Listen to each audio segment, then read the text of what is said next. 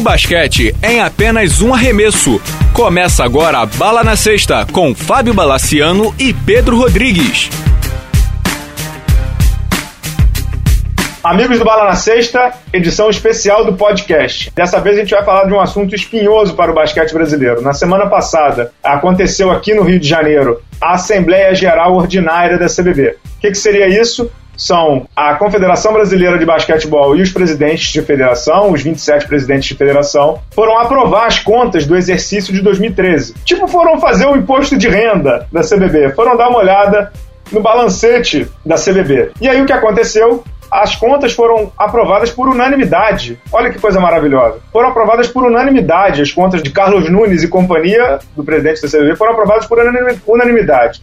O único que não aprovou foi o presidente da Federação do Paraná, chamado Amarildo Rosa, um cara que me parece ser bastante sensato. Ele se absteve de votar. Obviamente, ele não ia votar contra, porque todo mundo votou a favor. Ele simplesmente se absteve. Ele não avalizou, ele não chancelou as contas do presidente Carlos Nunes. Quem também esteve presente na Assembleia Geral Ordinária foi o jogador, o ex-jogador Douglas Viegas. Ele representou a Associação de Atletas Profissionais do Brasil, a AAPB, que participou do, do pleito, do quórum pela primeira vez a associação é presidida pelo jogador Guilherme Giovannone, de Brasília, e o Douglas também votou a favor. Ou seja, foi uma aclamação. Daniel Neves, o nosso convidado especial, repórter do UOL, está aqui comigo. Eu sou o Fábio Balaciano e com o Pedro Rodrigues, que também ouve atentamente esse começo do podcast. Daniel, te surpreendeu essa aclamação das contas do presidente Carlos Nunes, não? Olha, Bala, sinceramente não me surpreendeu, não. A eleição do Carlos Nunes, assim, a reeleição dele para CBB mostrou bem que ele politicamente é muito forte junto aos presidentes de federação. Então é complicado. Você, os, os, presidentes eles acabam é, aprovando as contas. Todos os outros anos foi a mesma coisa, mesmo com o balanço apresentando dívida crescente, um investimento em competições nacionais que você não entende no, no ano de 2012, que agora o balanço de 2013 ainda não foi divulgado, mas no balanço de 2012 teve um, um, grande gasto com competições nacionais que você não sabe quais são, já que as competições elas são organizadas pelos próprios clubes, né, tanto a LBF quanto o NBB. Então é complicado. É surpreendente seria que as contas fossem é, reprovadas. Se elas deveriam ser reprovadas ou não, a gente só vai saber quando o balanço for divulgado. Agora, o que me surpreendeu realmente foi o fato, foi a aprovação do, da, da parte dos jogadores, né? Porque é a parte que acaba de entrar no processo, é uma parte que é extremamente interessada porque é a mais afetada, afetada diretamente por todas essas contas da CBB, e a que deveria ser mais crítica, porque em teoria não teria nenhuma ligação política com o Carlos Nunes. Então essa aprovação por parte dos jogadores é o que surpreende. Vamos esperar a divulgação do balanço, né? De repente as dívidas acabaram, o investimento é. do basquete cresceu, surgiram novas competições nacionais que ninguém está sabendo. Quem sabe o Carlos Nunes não apresenta aí uma explicação bem convincente do porquê que as contas foram aprovadas por unanimidade. Ah, sem dúvida, né? Na verdade, esse balanço financeiro ele é, ele é obrigado a ser divulgado por lei é, até o final de abril. Eu não sei ainda aonde, em que veículo de comunicação vai ser divulgado, nem em que dia. É algo que a CBB sempre, como é que eu vou dizer, faz questão de não divulgar, muito menos para mim. Então, assim, a gente vai ter que ficar de olho para ver em que veículo de comunicação vai ser divulgado e em que data. Pedro Rodrigues, Daniel disse que não surpreende. Eu também acho que não me surpreende, porque a gente sabe o nível de fisiologismo que há nas federações, até pelo sistema. Para quem não entende muito bem como é que funciona o sistema, as federações que votam no presidente da confederação. Mas quando a eleição termina, as federações são abastecidas pelo dinheiro do presidente, ou seja, pelo dinheiro da confederação. Não surpreende eles terem aprovado a conta, mas te choca, Pedro Rodrigues, te deixa um pouco, como é que eu vou dizer, não surpreso, mas te deixa um pouco chocado em ver que uma confederação que tinha dívida de 8,8 milhões ao final de 2012 tem todas as suas contas aprovadas em 2013? Ah, eu queria voltar um pouco para entender um, melhor essa questão das competições aí. A CBB efetivamente está organizando alguma competição? Porque quem organiza o NBB é a Liga Nacional, não é isso? É, a CBB hoje, em, em termos de competição, ela só organiza uma coisa, que são os campeonatos nacionais de base, que é aquele negócio de Federação do Rio que joga contra a Federação de São Paulo, não sei o que, blá blá blá. Uhum. E pelas minhas contas, são no máximo 12, porque tem a primeira, segunda e terceira divisão, sub-15, 17, se não me engano, 19. Não são muitos campeonatos assim. Então, assim, efetivamente só tem esses, eu não sei exatamente ao certo quantos são e quais são, mas são esses campeonatos, tá? Só tem esses campeonatos de base que a CBB organiza, se essa era a sua pergunta. E o NBB é liga, né? O NBB é liga e liga de basquete feminino é LBF, tudo independente. É. Sem nenhum dinheiro, não entra um real da CBB para eles, tá? E, e é que os estaduais são das federações locais, não é isso? Também. É realmente. é meio estranho.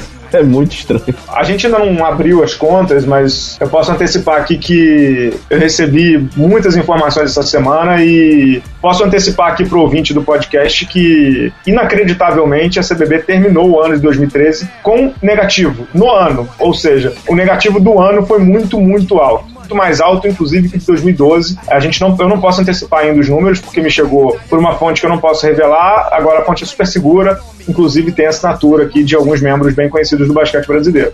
O que me chama muita atenção, eu já vou entrar na questão dos jogadores que o Daniel já tocou, mas o que me chama muita atenção de novo é o crescimento dos custos operacionais da Confederação Brasileira de Basquete. E aí me chama muita atenção por isso que o Pedro Rodrigues acabou de tocar. A Confederação Brasileira de Basquete não teve nenhum crescimento assustador em termos de competição, de desenvolvimento. Ela não fez nenhum camp nacional para burilar ou desenvolver ou surgir jogadores pelo Brasil inteiro. Não construiu centro de treinamento, não trouxe, sei lá, o Michael Jordan para fazer uma clínica para molecada. Não teve nenhum gasto é, aparente que fizesse com que os custos operacionais aparecessem. Isso é que me chama a atenção.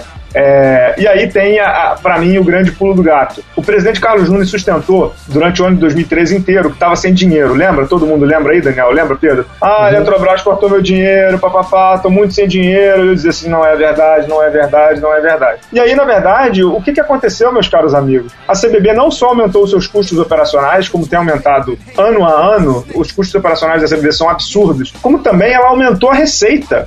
Ou seja, pelo demonstrativo que eu tenho aqui na minha frente, é, que eu acredito, eu acho que é impossível de ser mentira, mas tudo bem, a CBB aumentou o dinheiro e aumentou por uma coisa muito simples, isso é divulgado. O Ministério do Esporte injetou mais de 10 milhões na CBB ano passado. Então, decididamente, não era um problema de dinheiro. Mais uma vez, a gente entra de novo no problema de gestão do basquete brasileiro. É, e, aí, e aí, além de tudo, de ter mais dinheiro, teve mais dívida. Ou seja, os caras não conseguem achar um meio termo entre receita e despesa. Eu não sei na casa de vocês, mas eu acredito que vocês sejam responsáveis. Na minha casa, não tem um mês que eu feche com menos receita do que despesa. Ou seja, não dá. Que em casa, se fizer isso, minha esposa vai levar uma bronca. É, porque não é possível. E todo ano isso tem acontecido na CBB. Isso que me deixa um pouco chocado, Dani. É, o que é assustador, porque nós conversamos com o presidente Carlos Nunes em outubro, lembra? E ele falou Sim, pra gente. Mundial. É, pois é, no, no mundial, no mundial de Clubes. E ele falou pra gente, falou, ah, não, é, verdade, estamos devendo condomínio, estamos devendo é, a empresa de turismo, estamos devendo diária jogador. Poxa, então onde está indo esse dinheiro? Como é que você está com tanta dívida assim?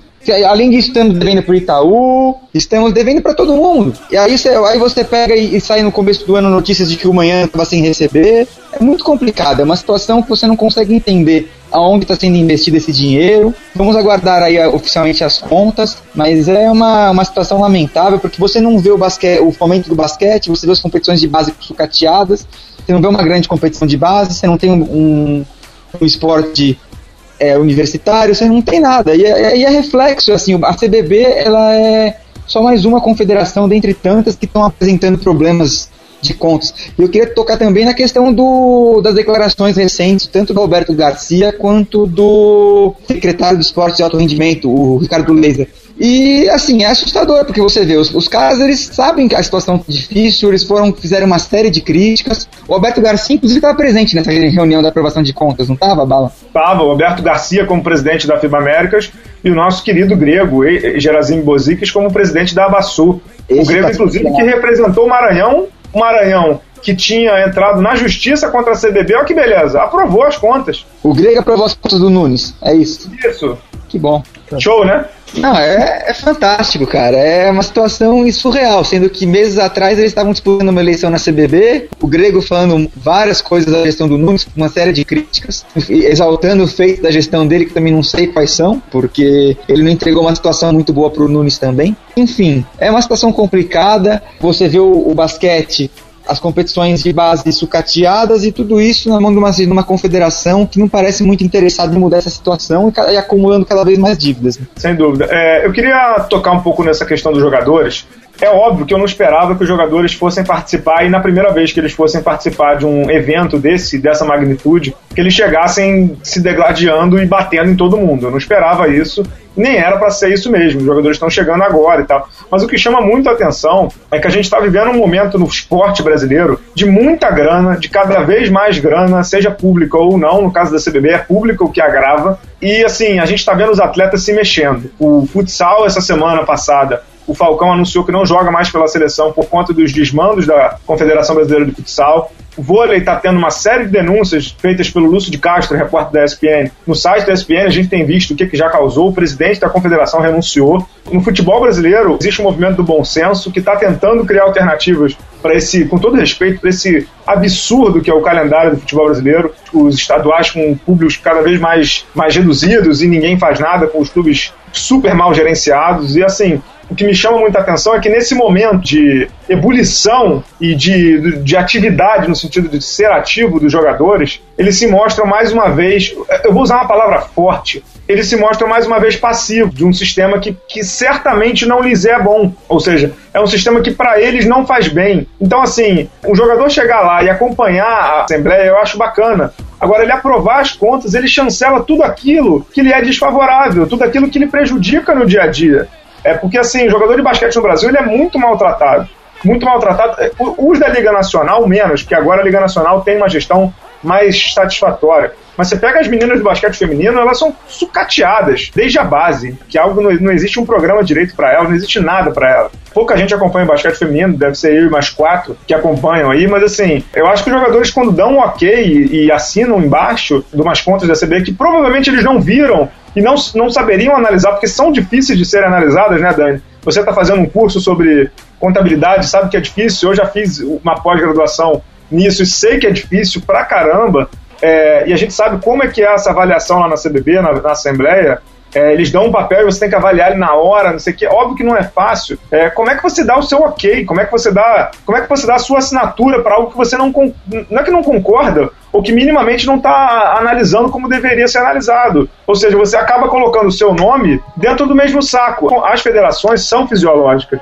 Elas dependem do dinheiro da confederação para se sustentar para fazer o seu campeonato regional, para qualquer coisa, e mais outras cocitas más que a gente não pode nem pensar em citar aqui. Como é que o jogador assina isso? Como é que o jogador chancela esse tipo de, de atrocidade? E a, e a gestão do basquete brasileiro é uma gestão de atrocidade nos últimos anos. É, não sei se o Pedro Rodrigues está aí, que está aqui com a mão no rosto, meio assustado, concorda comigo nessa questão dos atletas. Não, tô, tô, tô chocado só, tô, tô impressionado.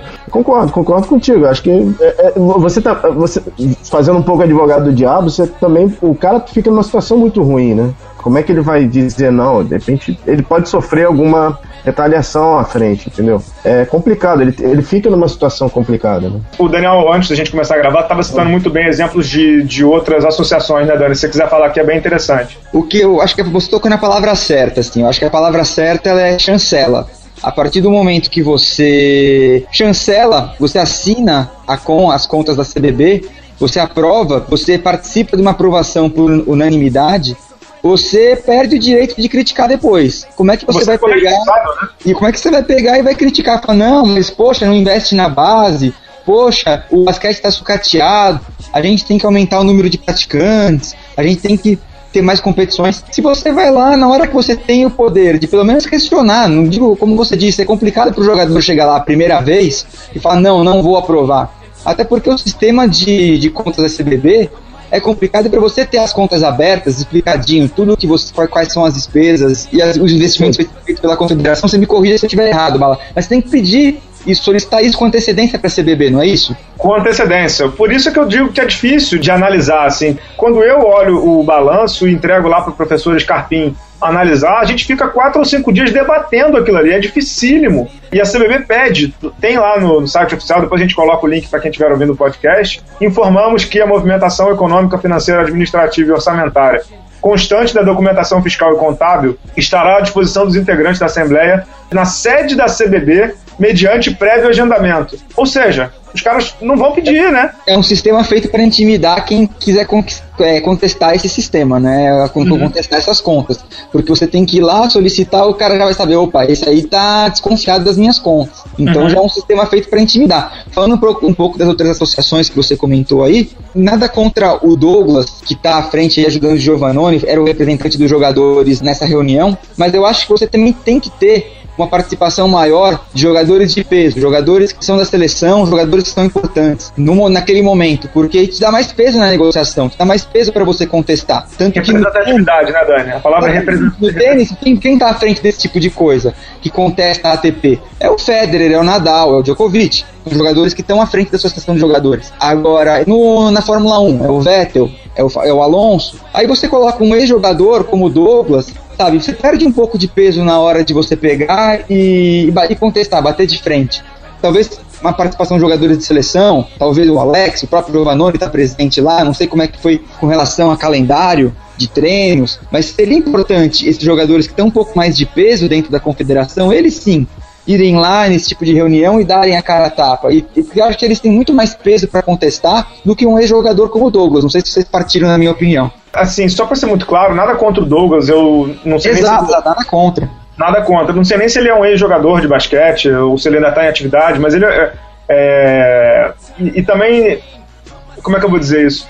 É, eu acho que o problema está muito mais no sistema que faz com que gere essa intimidação é, mas um, eu acho que eu não sei se os jogadores do Brasil, da Associação Brasileira de Basquete, de, de, de, jogadores de basquete, da APB, foram consultados sobre isso. Com os que eu conversei, eles não foram consultados. E quando eu disse que a associação votou a favor, eles ficaram bem assustados. E segundo, que eu acho que é o seguinte: você não saber o que votar você não saber o que, o que ler num, num balanço financeiro não é problema. Porque eu, até pouco tempo atrás, não sabia. Mas, ao mesmo tempo, não vota. Se abstém da votação, leva o material para casa, faz com que algum, algum professor contábil, alguém de contabilidade, olhe aquilo ali e diga se está correto ou não. E aí depois você emite a sua opinião através de uma nota oficial, através de um release, através de, sei lá, enviando para o blog do, do Luiz Araújo no que é o nosso companheiro, não sei, faz alguma coisa. Agora, quando você. O meu problema está em você assinar algo que decididamente você não sabe. E aí eu vou abrir aqui para vocês, não é problema nenhum. Eu liguei pro Douglas na quarta-feira, acho que foi na quarta-feira à noite a assembleia. Eu liguei para ele e perguntei no que, que ele tinha votado. A resposta dele foi: o meu voto é secreto. Ou seja, tipo, como assim seu voto é secreto? Você não pode falar o seu voto? Ah, o voto é secreto, eu voto pela associação. Eu falei, cara, a associação representa todos os jogadores do Brasil.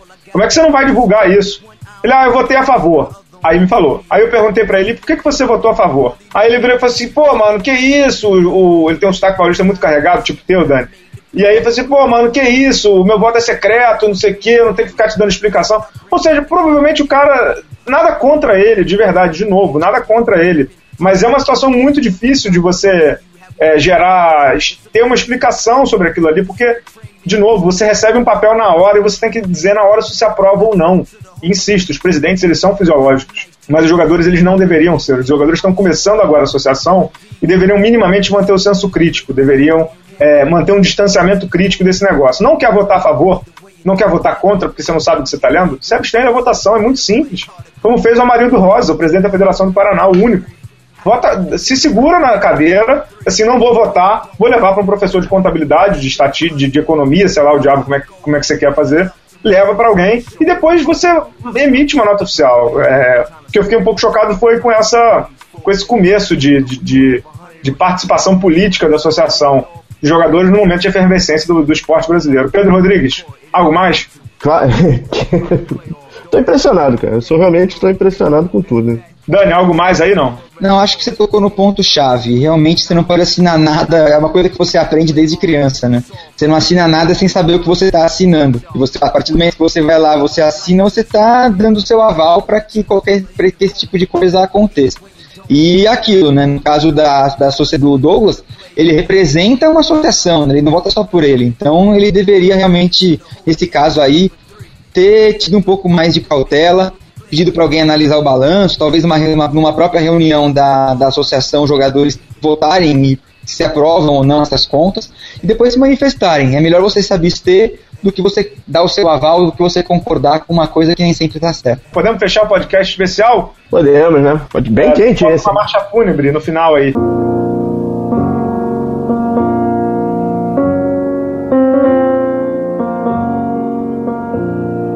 Marcha Fúnebre. Daniel, muito obrigado pela sua participação mais uma vez, foi show. Sempre um prazer falar contigo, Daniel Neves, para quem não conhece, repórter e dos bons lá do UOL, não é porque onde eu escrevo não, já leio o Daniel há muito tempo, o Daniel deve ter uns 15 anos de carreira. Queria agradecer mais uma vez pela participação dele aqui no podcast. o podcast que estará disponível no Bala na Sexta, no Facebook do Bala na Sexta, tudo, tudo Bala na Sexta possível, Twitter, Instagram, Facebook e também no iTunes. Busquem lá o Bala na Sexta, façam um download, o, o diabo, ouçam, discutam, comentem, façam críticas e sugestões. A gente volta na próxima semana, viu? Muito obrigado, até a próxima. Até.